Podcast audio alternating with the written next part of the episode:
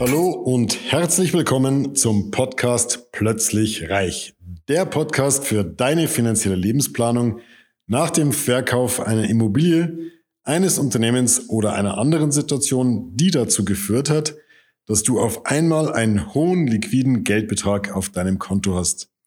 Mein Name ist Markus, Markus Marquardt und ich möchte dir helfen, für dein neues Vermögen eine sichere und rentable Anlagestrategie zu entwickeln, mit der du dich zu jeder Zeit so richtig wohlfühlst und alle deine Ziele und Wünsche sicher und planbar erreichst. Verlass dich nicht einfach so auf deinen Partner. Was meine ich jetzt damit wiederum? Na, natürlich sollst du dich auf deinen Partner, auf deine Partnerin verlassen, aber wenn es um finanzielle Entscheidungen geht, bitte trefft diese Entscheidungen gemeinsam, bezieht euren Lebensgefährten, eure Freundin, euren Freund, eure Ehefrau, euren Ehemann bitte mit in die Entscheidungen ein und sorgt dafür, dass sie oder er immer darüber informiert ist, was finanziell bei euch gerade passiert, wie eure finanzielle Strategie aussieht. Wieso und warum? Bleibt dran, erfahre mehr dazu. Im Beratungsalltag erlebe ich immer wieder, dass gerade bei Ehepaaren einer die Entscheidungen trifft und einer verantwortlich ist für die, für mich als Ansprechpartner und für die finanzielle Strategie. Ich halte es nicht für sinnvoll. Ich halte es für extrem wichtig, dass beide Partner, beide Lebensgefährten oder ähm, Ehepartner in die finanziellen Dinge involviert sind und beide auf dem aktuellen Stand sind. Ähm, bitte trefft die Entscheidungen gemeinsam. Oftmals ist es eben so, dass beide Partner ihr Geld verdienen, beide Partner äh, beruflich tätig sind, beide Partner Kapital aufbauen äh, und sich einer da vielleicht wissentlich oder unwissentlich aus dieser Verantwortung vielleicht herausstiehlt, weil er denkt, er hat davon keine Ahnung äh, und der andere übernimmt alles. Ähm, das ist gefährlich. Stell dir mal vor, die Beziehung geht in die Brüche. Dann ist ein Partner logischerweise derjenige, der sich um die Finanzen gekümmert hat, derjenige, der den Überblick hat, derjenige, der einfach ganz genau weiß, wo das ganze Geld investiert ist, wie die Strategie ist und der andere hier unter Umständen einfach deutlich weniger involviert ist, deutlich sich deutlich schwerer tut, überhaupt mal in Erfahrung zu bringen, wie viel Kapital ist denn überhaupt da. Er hat nicht sofort die ganzen Kontozugänge parat ähm, und bringt sich automatisch selber in die Gefahr, dass er da bei einer Trennung, die nicht immer schön ablaufen kann oder muss, äh, sich selber einfach ein bisschen in die schlechtere Position, sage ich mal, vorsichtig bringt.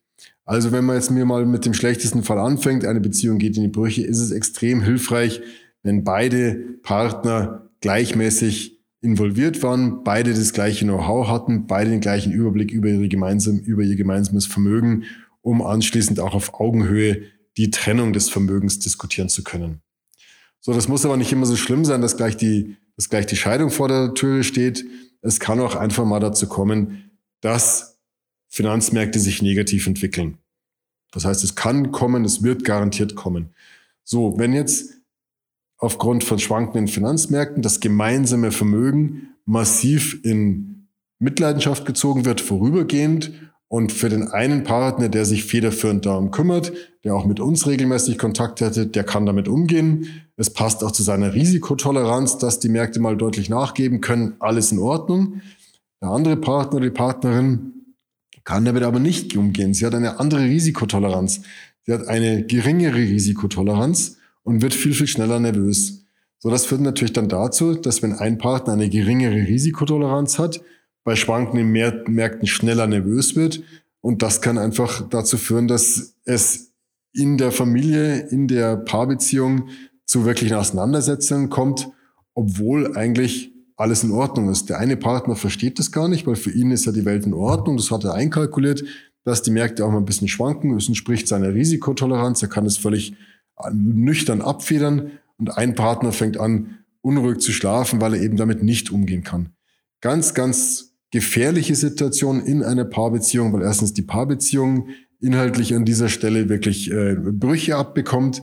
Unter Umständen leidet das Vertrauen. Unter Umständen führt das zu schwerwiegenden Fehlentscheidungen, weil unter Umständen derjenige Partner mit der ris geringeren Risikotoleranz dem anderen wirklich Druck macht und sagt, Mensch, jetzt ist mir egal, was du sagst, wir retten jetzt, was zu retten ist, wir retten, was noch da ist und was dazu führt, dass einfach in schlechten Marktsituationen auch der Partner, der eigentlich sinnvollerweise im Markt drin geblieben wäre, investiert geblieben wäre, davon überzeugt wird zu verkaufen, einfach damit der Hausfrieden erhalten bleibt.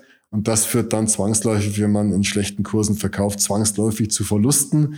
Und das hätte nicht sein müssen, wenn beide Partner auf Augenhöhe in der finanziellen Strategie involviert gewesen wären. Wie man sowas vorbeugen kann, dass also bei unterschiedlichen Risikotoleranzen der eine früher nervös wird als der andere, ist, indem man mal einen Risikotest macht, und zwar unabhängig voneinander, dass beide Ehepartner einen Risikotest machen, beide Ehepartner unabhängig voneinander ihre persönliche Risikotoleranz feststellen.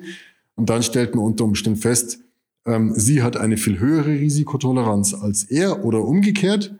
Und ähm, das muss dann eben entweder abgebildet werden über zwei unterschiedliche Portfolios, dass man für jede, jeden Ehepartner ein eigenes Portfolio bildet, ist aber weniger praxisrelevant und weniger praxistauglich auch. Ähm, eher ist es so, dass man schaut, dass man die Komfortzonen der beiden Ehepartner, dass man versucht, die, die Komfortzonen in Deckung zu bringen und eben an dieser Schnittmenge, wo beide Ehepartner eine Komfortzone in der Deckung haben, dort das Portfolio auszurichten. Und dann kann man wirklich auf Augenhöhe so eine Entscheidung treffen, kann die Risikotoleranz beider Ehepartner mit einfließen lassen in die Entscheidung und dann sollten auch beide Ehepartner laufend involviert sein. Es mag jetzt sein, dass einem das weniger Spaß macht. Dann bitte überwinde dich und geh zu den Gesprächen zum Finanzberater mit, zum Vermögensberater, hör dir die Dinge an, stell die Fragen aus, aus deiner Sprache heraus, mit deinem Verständnis, auch wenn es aus deiner Warte vielleicht dumme Fragen sind, weil du denkst, du hast davon keine Ahnung. Es gibt keine dummen Fragen, es gibt nur dumme Antworten. Der Finanzberater ist dafür verantwortlich, dass du, es geht um dein Geld, dass du auch mit dem geringen finanziellen Verständnis den Sachverhalt so gut verstehst, dass du dich damit wohlfühlst.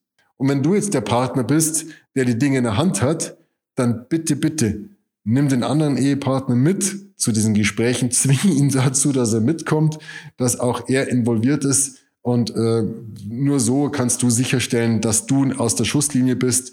Wenn die Märkte einfach mal nicht so toll laufen, dann bist du aus der Schusslinie, weil der andere Partner weiß ganz genau, um was es geht und ähm, äh, wälzt nicht die ganze Verantwortung auf dich ab. Ähm, deswegen ganz, ganz wichtig. Dann kann es natürlich auch sein, dass mal jemand aus dem Leben gerissen wird.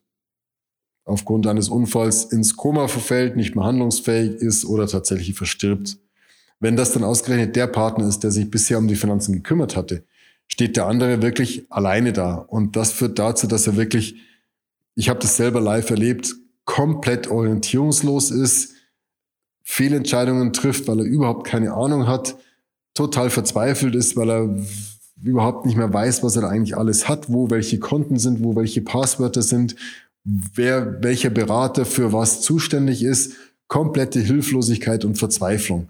Und auch das muss nicht sein, wenn beide Ehepartner von vornherein äh, auf Augenhöhe die finanziellen Entscheidungen gemeinsam getroffen hätten, gemeinsam ihre Strategien verfolgt hätten, hätte das nicht sein müssen.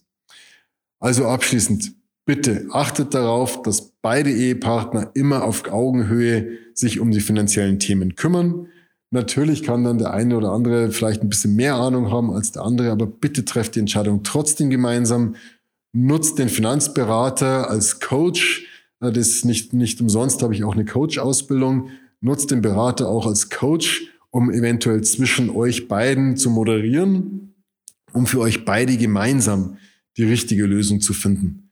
Denn nichts ist ärgerlich, dass als wenn man sich dann wegen, wegen Geld äh, in die Haare kriegt und aufgrund von äh, in, zwischenmenschlichen Themen dann auf einmal auch finanzielle Fehlentscheidungen trifft.